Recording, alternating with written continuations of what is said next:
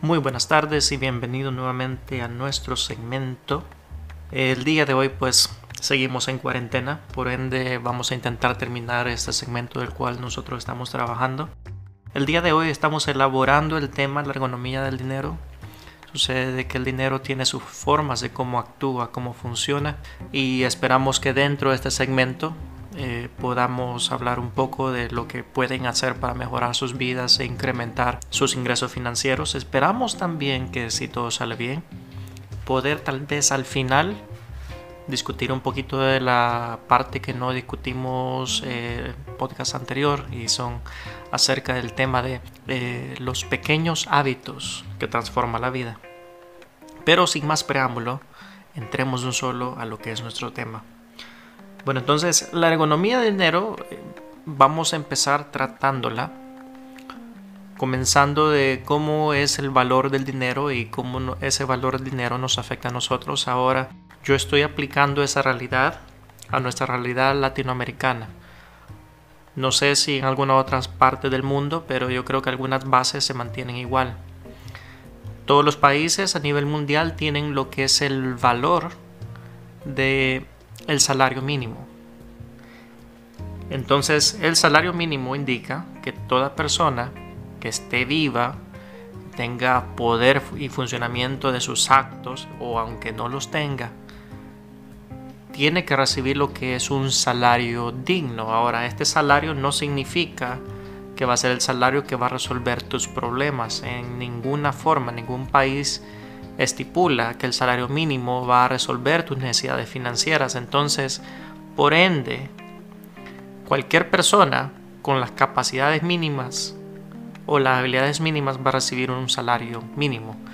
Entonces, empecemos a trabajar la idea. Si tú eres, por ejemplo, eh, una persona arriba de 18 años, está con la disponibilidad de poder trabajar, vas a tener un salario mínimo, con o sin educación teniendo o no teniendo habilidad. Entonces significa de que no importa lo que tú hagas, el salario mínimo es lo que hay. Ahora, dado que hay un eh, surplus de materia laboral, sea posible que te digan, pues no, no hay trabajo para ti. Entonces, ¿qué son los trabajos disponibles? Pues son los trabajos menos deseables. Entonces, podemos nosotros fundar la idea de que no importa lo que tú hagas, tú vas a obtener un salario mínimo y ahí después depende la suerte tuya tener la capacidad de poder encontrar a dónde trabajar. Ahora, ¿qué es lo que aumenta el valor exponencial de lo que tú ganas? Entonces, tal vez ahí es donde yo creo que todos están interesados en escuchar. Pues, si tú terminas el bachillerato, no tienes ninguna garantía que te va a aumentar el sueldo. Si continúas una porción de la universidad, pueda y pueda ser que no cambie eh, tu salario. Terminaste la universidad, sí tienes garantía de que tu salario no va a ser el mínimo. Puede ser un tanto arriba del mínimo, pero no tan arriba del mínimo. ¿Cómo así? Es, es simplemente de esta forma. Cuando ya tienes un material humano con ciertas habilidades, las empresas están dispuestas a pagar por esas habilidades. Las empresas están dispuestas también a pagar por un expertise. Ahora, si de repente sales de la universidad, sí, tienes conocimiento, pero si no tienes ningún tipo de habilidad que se pueda garantizar, entonces tú sigues siendo un aprendiz, aunque eres un aprendiz con conocimiento. Conocimiento no garantiza plata, retorno, dinero. La empresa tiene que invertir en tu entrenamiento, por ende ellos no van a pagar premium por que haya salido de la universidad. A veces dentro de los seminarios que doy y me toca lidiar con gente que sale de la universidad, a veces sale la pregunta del por qué no han triunfado financieramente y es de que ellos no han tenido ninguna especialización. Ahora, ¿A qué me refiero con especialización? Digamos que, como la gran mayoría, eres un contador. Hay miles de contadores. Y tal vez el salario base de ellos son 350 dólares, otros son 400 dólares, al menos en el país del Salvador. Entonces la pregunta sería, ¿por qué te debería yo de pagar más a ti que a los otros contadores que tienen experiencia, años en el rubro? ¿Por qué yo debería de pagarte más? Y esa es la pregunta clave. ¿Qué tú sabes hacer que otros no saben hacer? Y eso se debe a la especialización. Digamos que tú de repente decides, bueno, yo me quiero especializar en el tema fiscal. ¿Cómo yo puedo ahorrar fiscalmente? Uh, ah, estamos hablando de una especialización muy tremenda y te aseguro que los salarios pueden andar hasta los 3 mil dólares, básicamente. Pero dependiendo qué tan bueno tú seas en ahorrarle dinero a una compañía en ejercicios fiscales. Ahora digamos, bueno, dices tú, bueno, yo quiero especializarme en el tema de cómo ahorrar dinero financieramente. Estrategias financieras o planeamiento financiero. Ahí estás hablando otro tema diferente. No vas a ganar los 3 mil dólares, pero posiblemente dejen 800, 900, mil dólares. Sin ningún tipo de problema. La pregunta luego sería, ¿será tu habilidad capaz de poderse verificar? puedes hacer realmente el trabajo. Eres capaz de llevar la batuta y poder llevar ese problema en tus hombros y poder desarrollar eso. Ahí es otra pregunta. Que ahí lo valida la experiencia. Entonces, a mayor experiencia, a mayor especialización, mayor la cantidad de dinero. Tú no puedes esperar ganar más haciendo lo mismo que todos los demás. Ahí hemos nosotros lidiado una verdad gigantesca de esta tierra. Esa es casi como una regla. Si tú haces lo mismo que los demás, tú no puedes esperar a ganar más por algo que simplemente los demás ya están haciendo. Entonces ahí es donde la singularidad humana tiene todo que ver en esta conversación. Y no hay mucho que añadirle a esa parte. No hay mucho que añadir. Ahora, entendamos esta parte, y al menos sería un tip, al menos para cerrar este, esta parte de nuestro podcast. Cuando hablamos de la ergonomía del dinero, significa de que yo, al adquirir habilidades, especialidades, conocimiento, experiencia, yo gano más. Entonces mi tarea, al yo iniciar cualquier tipo de carrera, ocupación o puesto, mi meta no es el salario que estoy ganando. Mi meta es adquirir mayor conocimiento, mayor capacidad, mayor experiencia.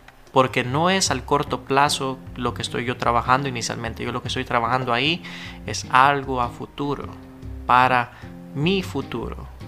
Yo espero que en mi futuro yo tenga un salario arriba de los 3 mil dólares, pero ¿cómo yo garantizo posicionarme ahí?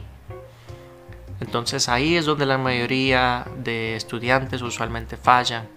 Y es que estamos en una era donde la gratificación instantánea está tan de la mano que la gente no sabe el valor de apreciar el momento y el tiempo que conlleva las cosas. En otras palabras, queremos que todo suceda ya cuando hay cosas y reglas en el mundo que eso simplemente no va a suceder. Entonces, una vez un estudiante me preguntó lo siguiente, que si yo fuera, ¿verdad?, nuevamente a la universidad, eh, más que todo, eh, la pregunta tendría que ver con, cómo yo me puedo situar en esa posición de cómo ganar más dinero. Y le voy a comentar algo que yo realmente hice en mi tiempo. Y es de que en mi tiempo, cuando yo trabajaba en la fuerza laboral normal, como cualquier tipo de mortal, eh, yo estaba muy interesado en ganar mucha plata. Yo sabía que no podía montar mi negocio porque no tenía la plata para hacerlo. Entonces, eh, como me posicionaba yo entonces a poder seguir en un patrón donde yo podía ir creciendo e, e ir ganando más. Lo que hice fui al menos en internet, tenía la capacidad de buscar trabajo en internet y yo buscaba eh, los salarios de la gente que ganaba más, 100 mil, 200 mil, 300 mil dólares anuales entonces yo me interesé mucho en ver qué categorización tenían estas personas y qué cualificaciones tenían. Entonces eh, luego se volvió una pregunta eh, muy estratégica. ¿Qué puedo yo hacer para poder acomodar mi perfil de vida al de esas personas? para yo poder ser similar a ellos y poder optar a ganar igual que ellos. Entonces ahí se volvió otra pregunta mezclada con un tanto de conciencia. Fui consciente de que muchas de estas personas tenían cualificaciones certificadas. Significa de que estas personas obtuvieron experiencia, se certificaron en esta cantidad X de experiencias y han tenido una X cantidad de años en los puestos o laborando en algo similar o en una experiencia similar para poder otorgarse en ese puesto. Lo cual significaba de que, híjole, yo ya lo empezaba a medir por la cantidad de años que me iba a tomar a mí el desarrollo. Pero la pregunta era, ok, ¿dónde inicio yo? Y de ese dónde inicio yo se volvió una pregunta todavía más interesante. Porque la pregunta interesante era, ¿cuál de mis habilidades supera a todas las demás?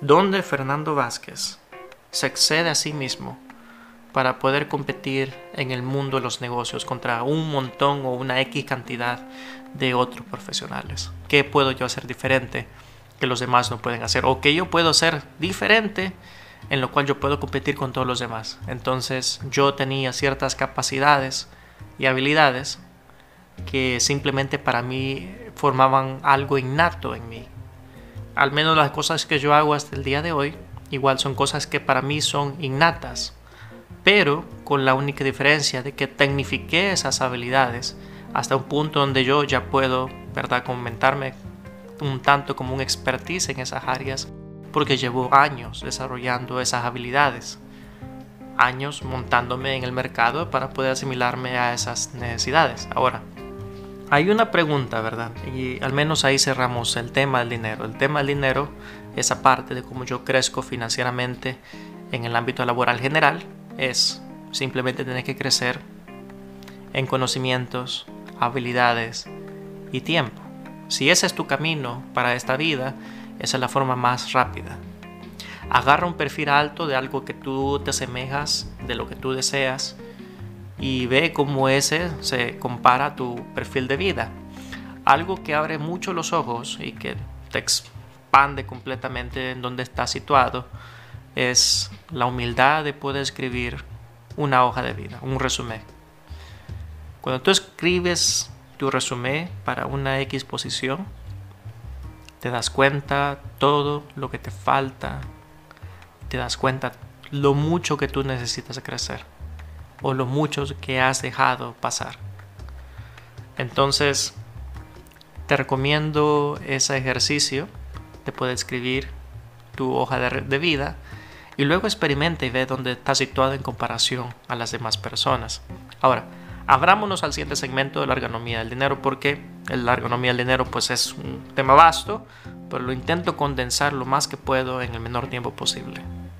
Habiendo quitado la parte simple del tema, vamos a otras ideas un tanto más complejas y vamos a ir escalando hasta lo más complejo.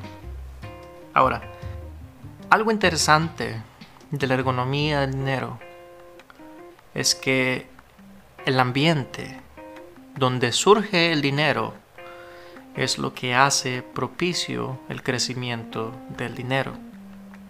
Lo repito una vez más, en otras palabras el ambiente donde tú estás influye directamente al crecimiento financiero. Yo te puedo decir con toda seguridad que si estás quebrado, si no tienes plata, si te hace falta la plata, el mayor porcentaje tiene que ver en el ambiente donde tú estás. Decía un pastor, amigo, el pastor Jess, decía él, si tú te juntas alrededor de gente millonaria,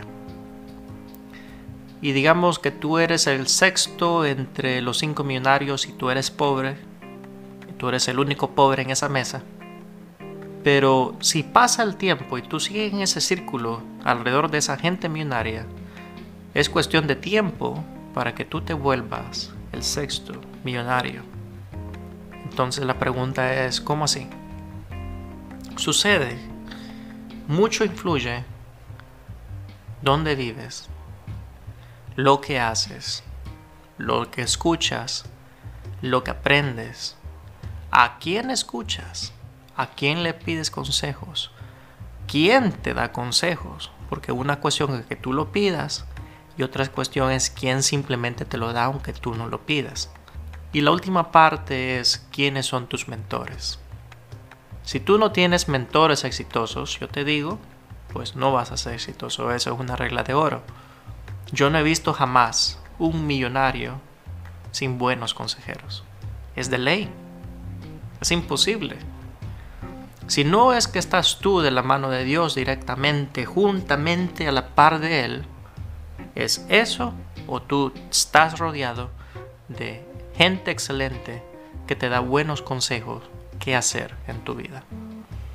Entonces el dinero tiene su ambiente. El dinero no aparece en una clica, en, alrededor de maras, eh, no crece en un ambiente disuasivo, de pleito, enojo, no crece en, en, un lugar lleno de divisiones. El dinero no aparece tampoco en lugares donde se engaña y se tima a la gente. Por supuesto, va a haber plata, pero es una pregunta más por cuánto tiempo. Y jamás el dinero llega sin ningún tipo de problema. Aquellas personas que lo obtienen de formas negativas, pues van a tener que luchar para poder mantenerlo en sus manos, pero no es una vida digna y libre para poder vivir tranquilo y dormir tranquilo. Entonces hay un precio. Y entonces, cerrando el tema del ambiente, podemos nosotros decir que sí, el dinero tiene su ambiente. Otra cosa que nosotros podemos decir es que nosotros sí podemos actuar en cambiar ese ambiente. Entonces hay dos preguntas que me dieron, ¿verdad? Para yo poder lidiarla dentro de ese tema. La primera pregunta es, si yo puedo incrementar mis ganancias. La respuesta es sí.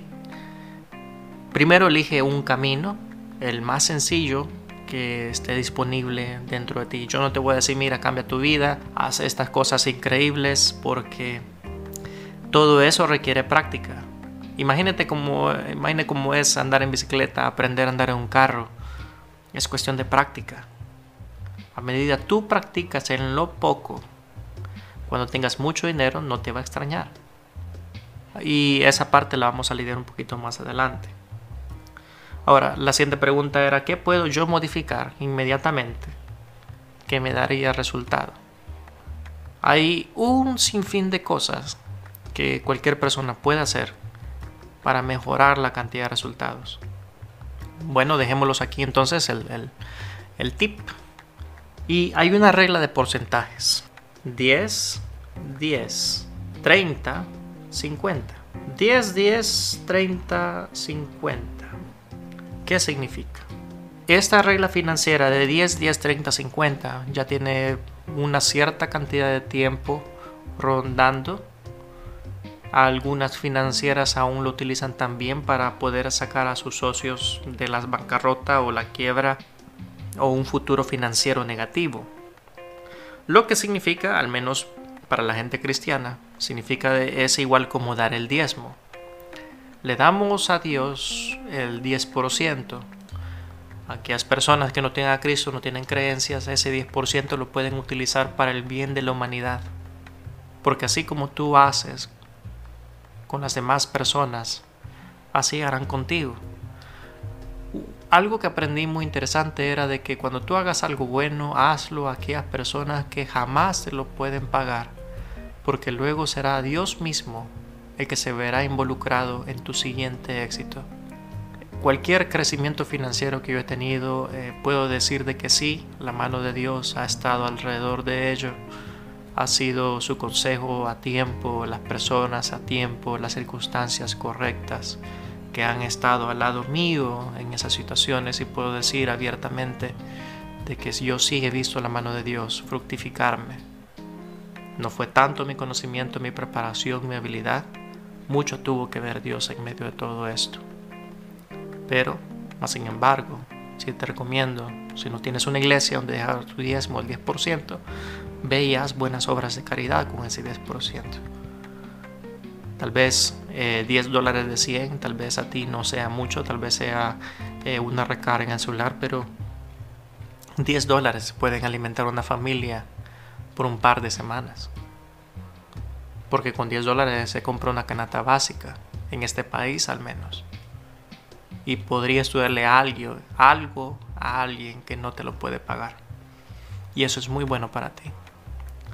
Ahora, el 10% para la caridad el otro 10% toda la financiera recomienda de que tú lo pongas en algún lugar para poderlo poner, eh, ahorrar para el futuro. Lo puedes dejar en una cuenta a largo plazo. Eh, lo puedes poner en algún tipo de inversión a largo plazo. Y simplemente déjalo ahí, que se reinvierte, reinvierte, reinvierte.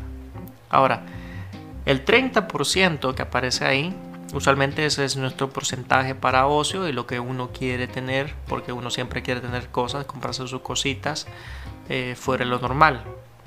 Y el 50% es todo lo que yo debo de pagar para poder vivir. Entonces, significa de que mi pago de luz, agua, teléfono, cable, em, la casa, carro, etcétera, todo eso debe de entrar dentro del 50%. Si mi presupuesto sobrepasa el 50%, las cosas que yo tengo que pagar para poder vivir, entonces yo te digo que estás haciendo una muy mala, mala inversión. Es mejor andar a pie que tener un carro que simplemente no vas a poder pagar financieramente. Porque eso básicamente no solamente te está retrasando financieramente, sino que también se va a estancar en el futuro porque no es sostenible. Entonces ahí está, una regla muy sencilla de algo que tú puedes hacer inmediatamente y te va a cambiar financieramente la vida. 10% para un diezmo o la caridad, 10% para una inversión a largo plazo o una cuenta de ahorro, el 30% para lo que tú quieres lograr, eh, ocio, lo que sea, y un 50% para vida. Y bueno, este es un podcast un tantito largo, ¿verdad? Yo sé que hemos cubierto bastantes temas en tan corto tiempo, pero vamos a cerrar la ergonomía del dinero con la última parte que no se nos puede quedar, y es la espiritualidad del dinero. Hemos tocado tres temas hasta el momento, este es el tercero, pero el primero tema es eh, las finanzas básicas, ¿verdad? Cómo funciona esa cuestión de cómo yo gano financieramente mi salario, ¿verdad? La segunda parte es el ambiente del dinero. Eh, dentro del ambiente del dinero nosotros discutimos que sí, el dinero tiene su ambiente, tiene su lugar, tiene su espacio y el cómo yo lo mantengo tiene mucho que ver eh, en donde yo me relaciono y cómo yo obtengo también información de otras personas, consejería, etc. Y hoy vamos a tratar la última parte del tema que es la espiritualidad del dinero. Me van a decir, bueno, es que el dinero no es espiritual y yo te diré que completamente sí. Aquí es el punto donde si estuviéramos en un púlpito, en una iglesia, yo te diría de que todo lo que se predica en la iglesia, aquí en, el área financiera, nosotros lo vemos convertido en una realidad. Me conversaba con alguien aquí en el país, hay una empresa que se llama Fisherman, eh, Dios los bendiga a esta empresa, que sigan adelante, ¿verdad? Dejo esta parte aquí, ¿verdad? Que Fernando Vázquez le dejó aquí una, una notita hacia ustedes. Fisherman es una empresa, ¿verdad? No me están pagando, por cierto. Eh, Fisherman es una empresa que ayuda a muchas familias a salir, ¿verdad? De crisis financieras. Entonces, tuve la oportunidad de poder conversar, ¿verdad? Con uno de los fundadores Fisherman aquí en el país. Y fue una conversación muy intensa, muy buena. Y realmente abre los ojos, ¿verdad? Al saber de que esta verdad, que para mí parecía un mito, pues aquí se ve completamente una realidad. Y es de que no hay nada más espiritual que hablar de las finanzas. Y la pregunta es por qué. Y es de que muéstrame en tu cuenta de banco en qué tú gastas y yo te voy a decir en quién o qué tú crees. Y eso es wow. Porque por ejemplo el que se vanagloria a sí mismo la cuenta de banco completamente lo va a reflejar. ¿En qué tú crees? Muéstranos tu cuenta de banco. Ahí está todo. Ahí es toda la verdad posible. Un dato interesante es de que el ser humano está diseñado para no contradecirse a sí mismo. Entonces uno se miente a sí mismo para poder dar la imagen correcta de una realidad que no es. Entonces, muchas personas se mienten a sí mismas sobre lo que hacen y los errores que cometen. Pero es simplemente a veces es pura debilidad que existe. Es una debilidad que nosotros hablamos muchas veces en las iglesias, predicamos completamente estas cuestiones y le decimos al mundo que si tú no cambias no vas a ser salvo, pero en este caso financiero, si tú no eres capaz de trabajar en ti mismo, si no eres capaz de creer que vas a mejorar, si no eres capaz de creer en algo más grande que ti, pues financieramente tampoco no vas a crecer. Porque si hay una espiritualidad detrás del dinero. Pongámoslo de esta forma.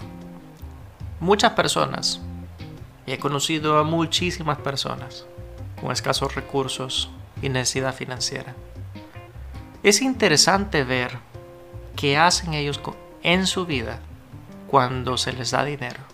Para mí mil dólares no es la gran cosa. ¿Por qué? Porque ya estoy acostumbrado. Pero de repente una persona se le dan mil dólares y tal vez si no tenía, uno va a ver la realidad de lo que esta persona es.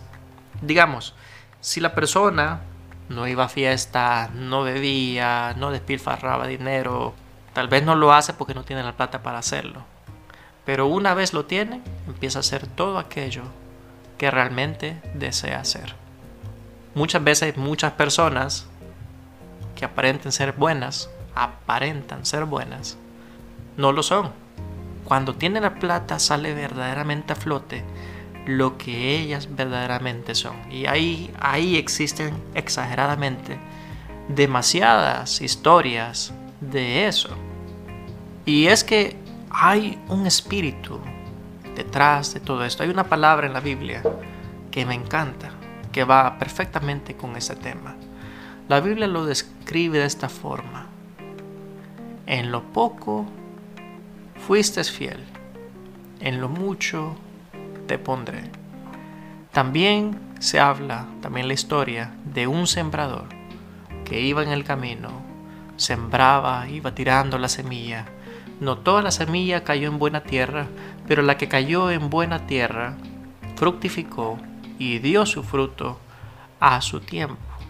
Sucede que muchas personas en donde están sembrando, están sembrando en lugares equivocados. Creo que una de las siembras más bonitas es la que cae entre medio de los pedregales que aparentemente florece. El, arbolito va creciendo bien bonito, pero como está entre medio de piedras, cuando va en su crecimiento mediano, deja de crecer.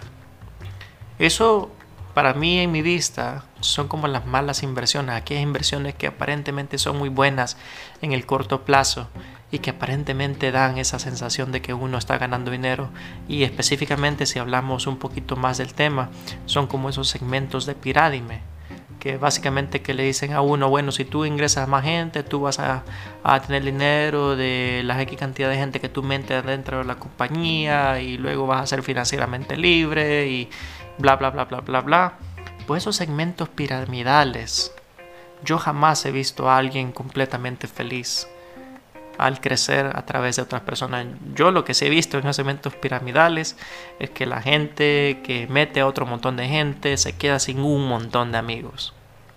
Porque luego esta gente metió plata, no sirve en ese asunto, no les va bien, quedan mal con los familiares. Es, es una sola revuelta. Es una siembra en medio de pedregales. Son ganancias rápidas. Parecen ostentosas, aparentan ser buenas, pero no son buenas. Porque las buenas finanzas, el buen dinero, es aquel que viene a su tiempo, pasa sus temporadas y va al arbolito creciendo poco a poco saludable hasta que llega la lluvia, pasa la lluvia y llega el tiempo de la siega. Esa es una forma de decir la Biblia de que las ganancias apresuradas se pierden y las que toman su tiempo, las que toman esmero, son las que perduran. Y esa y la Biblia sí lo menciona. Entonces, ¿qué tiene que ver esta parte? Pues muy sencillo, mi gente. Y lo voy a resumir esta parte. Muchas personas quieren tener dinero, pero realmente jamás quieren pagar el precio de tener dinero. Todos nosotros como seres humanos tenemos que pagar el precio. Y un precio que uno tiene que pagar y es esencial es que tengo que adquirir la capacidad, el entrenamiento de poder adquirir dinero. Muchas veces muchas personas lo adquieren como la vida nos enseña. Muchos nos enseña palos. Otras personas buscan el consejo. Otras personas muy inteligentes buscan buenos mentores escuchan a estos mentores y crecen financieramente con sus mentores. Yo no sé qué camino tú vayas a tomar, pero es mi deseo que tú seas prosperado financieramente en esta tierra, porque mientras más próspero sea tú, más próspero sea tu familia, mientras mejor estén todos ustedes en sus casas, yo creo profundamente que vamos a tener un mejor país. Es una responsabilidad de cada uno, adquirir el conocimiento necesario para poder incrementar nuestra forma de vida. Y es de que el conocimiento trae también consigo riquezas. Salomón, cuando él pidió sabiduría, Dios le dijo, como tú no me has pedido dinero, plata, ni oro, ni libertad acerca de tus enemigos, yo te digo que te daré lo que pides y todavía mucho más.